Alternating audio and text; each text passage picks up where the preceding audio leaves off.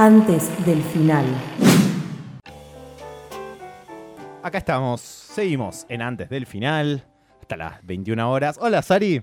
Nunca estamos así sentados. Me senté al lado de Sari por un cambio de. ¿Qué pasó? Me puse a ver Twitter y de repente. De repente estaba yo y no Pablo. No, yo soy Pablo. Ese es el tema. Yo soy Julián. Wow. Hola, aguante boque. Aguante boque. ¡Aguante Netflix! Ah, no. No ¡Aguante los hacemos, podcasts! no hacemos la columna de Pablo hoy, ¿eh? Va- Poné un tema. No sale la columna de No, Pablo. por favor, por Sí, favor. Nah, solo porque la preparaste. Dale, dale. No, bueno. ¿Sabes qué es lo peor? Que Juli no es tan, tan No, pro no, no, Netflix. no, no, no. Es un pelotudo. Bueno, Bien, como todos los domingos en esta nueva temporada 2020 antes del final, tenemos una columna diferente que no vas a escuchar en ningún otro programa de radio. Una columna sobre arquitectura llamada Pablo el Constructor. Así es, Julián. Y hoy le vengo, por el Día de la Mujer, dije, si hay una profesión machista hoy en día y desde, desde siempre, es la arquitectura.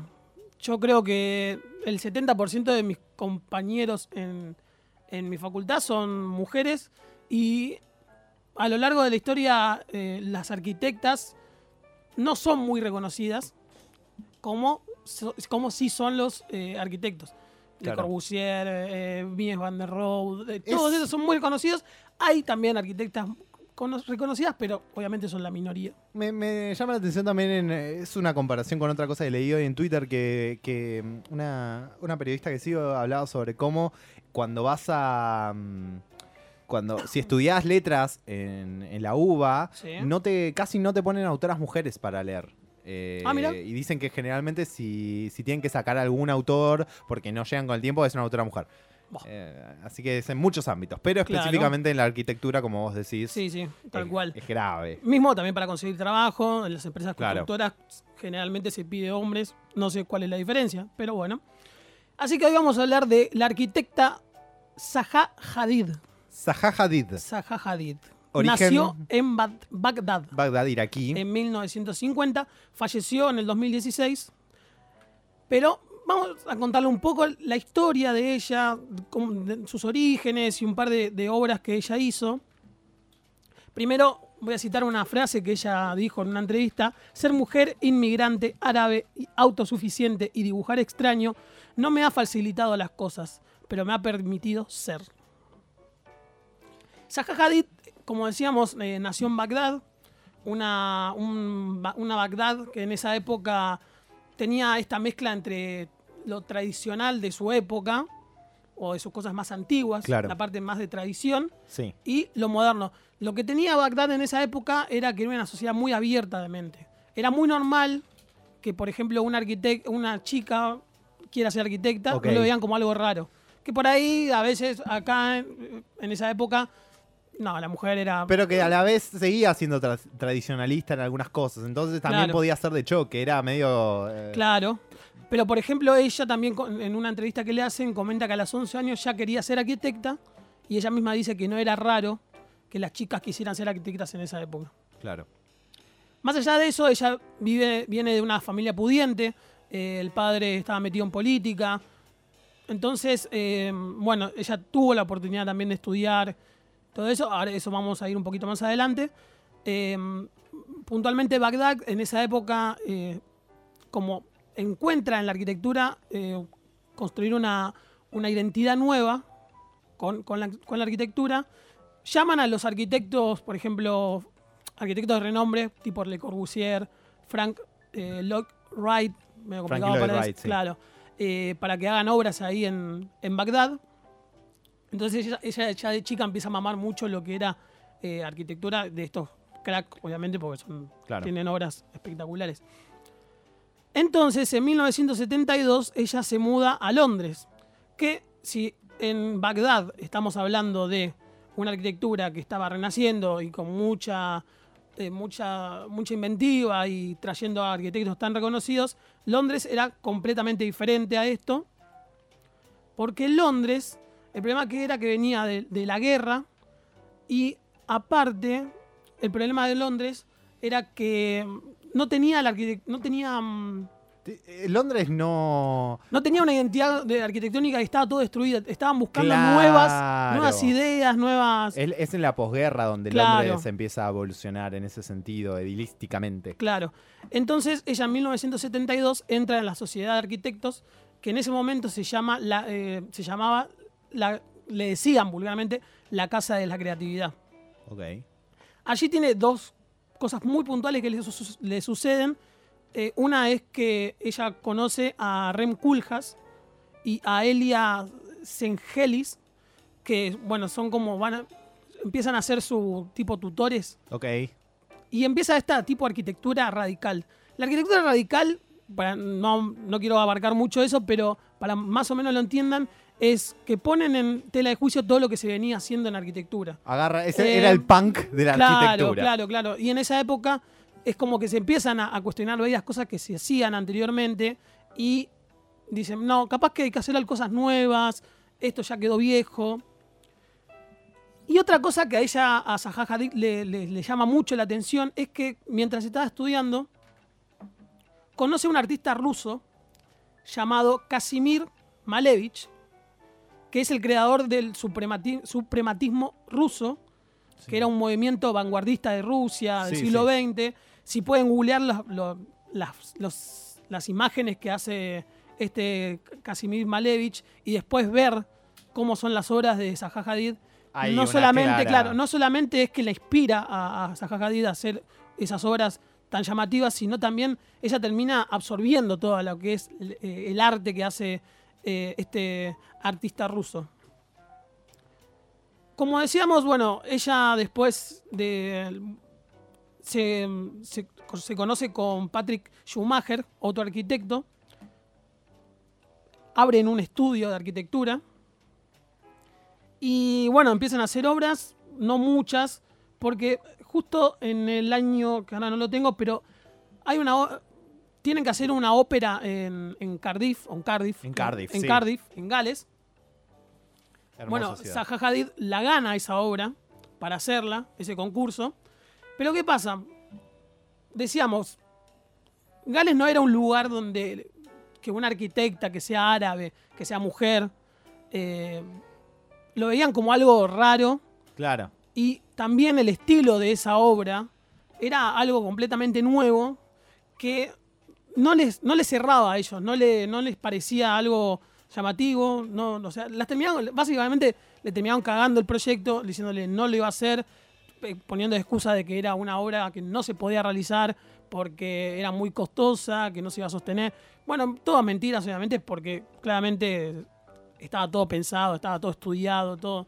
Terminaron haciendo una obra que si la googlean es como un cascarón grande. Claro, eh, justo Julio me está mostrando la foto. Ese es el, el proyecto que no se hizo. Ah, ese es el que no se hizo y el que se hizo es es, como una, este. una cáscara, que- claro, una cáscara dorada. Claro, sí. Sí, yo estuve, Sí, sí, sí. sí, es hermoso igual. Ah, ¿vos- vos fuiste? ¿Estuviste ahí? No, no tiene la, la mm, el que hicieron finalmente creo que no tiene la ¿cómo se dice? No es tan eh, no es tan valiente, si querés, Claro. en cierto sentido como era el de, el de esta arquitecta. Sí. Si ves el proyecto, pero sí es, eh, es imponente el que está ahí. Es Claro. muy imponente y quedó muy icónico también. Bueno, ¿qué pasa con esto de, de- de esta obra que no la pueden hacer? El problema es que después de esto, ellos han- están 10 años en los 90 sin construir nada. Se presentan a concursos, quedaron como estigmatizados de que sus obras Eh, no, los, se podían no hacer. los contrates porque esto nada más te van a dar cosas que no vas a poder hacer, vas a gastar toda tu plata, vas Sí, a perder tiempo. Y imagínense eh, también en, en- en entre- entrevistas que se le hacían a ellos, eh, contando este momento en los 90, cuando ellos no tenían, eh, no, hacían obras, y con- eh, iban a concursos, no ganaban, y ellos decían, "¿Y ¿cómo seguían ustedes tratando de Y conseguir? pierde, claro, porque Y- además y que vivir de Claro, algo. y ellos decían, y nosotros teníamos la esperanza de decir, bueno, esta no salió, la próxima vamos a hacerlo, vamos a Claro. hacerlo, vamos a hacerlo, y así pasaron 10 años, hasta que en 1999 ellos ganan el concurso, Zaha Hadid con Schumacher, ganan el concurso de, de- para hacer un museo de arte contemporáneo en Roma, museo de arte contemporáneo en Roma, y Roma era eh, una ciudad barroca, eh, antigua, no era muy famosa por esto de sus edificios modernos. Ella hace un proyecto que se llama Maxi, con doble X, Museo de Arte en Roma. lo que veníamos diciendo, se construye en 2009 y ese, esa obra gran- gana el premio Stirling, que es un premio muy reconocido en el En- ámbito de la arquitectura. Ok, claro. Es como que eso termina siendo un barroco más moderno, con otro, otro estilo. Un barroco, más allá que el barroco es un, es un estilo más antiguo, viejo, y tiene otras características. Ellos le dan como una ellos le dan vuelta. una vuelta de tuerca y, y, bueno, sí, el edificio obviamente que funciona y también muy icónico ahora en Roma. Después también, a la, después empiezan a salirle nuevos proyectos. eh, le sale el edificio de la planta de BMW en Alemania y el centro de ciencias en Wolfsburgo. Que el, de centro, el centro este de ciencias de Wolfsburgo también es un edificio que vos los ves y parece un elefante. ¿Por qué? Porque tiene las columnas que sostienen al edificio. Primero que obviamente ella trabaja mucho el hormigón y las formas eh, curvas. Entonces vos lo ves y ves las patas, en las columnas ves las patas de- de- Claro. del elefante, de un elefante. eh, obviamente sostenido con ese, esa costra gigante, ese, ese monstruo gigante gris. eh, bueno, porque, porque el hecho de que el hormigón es de ese color. Claro. Pero eh, es que el tema es que haces una cosa gris, que tiene cuatro pilares, una cosa enorme y, Claro. y te da elefante, claro. Sí, sí, y bueno, también el detalle de, la- de los, eh, de, los, de los ventanales que usa chiquitos. eh, es excelente el, el- El laburo. el proyecto, sí, el laburo, obviamente, sí. es muy bueno. Ellos también son uno de los pioneros, con, junto a Schumacher, de el parametrismo. Parame- ¿Qué es el Parametricismo. Está. Parametricismo. ¿Qué es el parametricismo, Pablo? Yo creo que desde que empecé la facultad siempre me han dicho que para hacer. Es rápido esto, pero. Dale, a ver, dale, eh, para hacer una idea. Para construir algo, ponele Sí. cuando te dicen para hacer, no sé, un centro cultural, por ejemplo. Dale. Siempre te dicen, bueno, partí de una idea, o sea, dibujala, pensala, qué sé yo. Esa idea, también meterle el contenido del lugar donde se hace esa idea, que obviamente es muy importante, el, el espacio, el lugar. Sí, sí, tener una hacer, idea, barrio, conectala con qué tiene que ver. Y bueno, de eso saca un proyecto, qué sé yo, y empezar a laburar en la computadora. Generalmente la computadora lo que hace es el último paso para eh, hacer un proyecto. porque Porque siempre se dice que vos con la, con la mano y dibujando así, haciendo Liberás más la eh, creatividad. croquis, toda esa sí. boludez, claro, liberás un poco más la creatividad. Eh, bueno, el parametricismo es todo lo contrario, es laburar sobre la computadora con un, pro- con un programa, o creo que sí, debe ser un programa, donde es como que te deja usar, eh, te genera nuevas ideas mediante capaz una masa que vos vas tocando, muy similar a lo que pasa, por ejemplo, con el Photoshop, cuando Sí. vos querés deformar una imagen. Claro, sí. Bueno, que vos agarrás una punta, por ejemplo, y, se empieza a deformar sí. todo. Bueno, esto es lo que hace el parametricismo.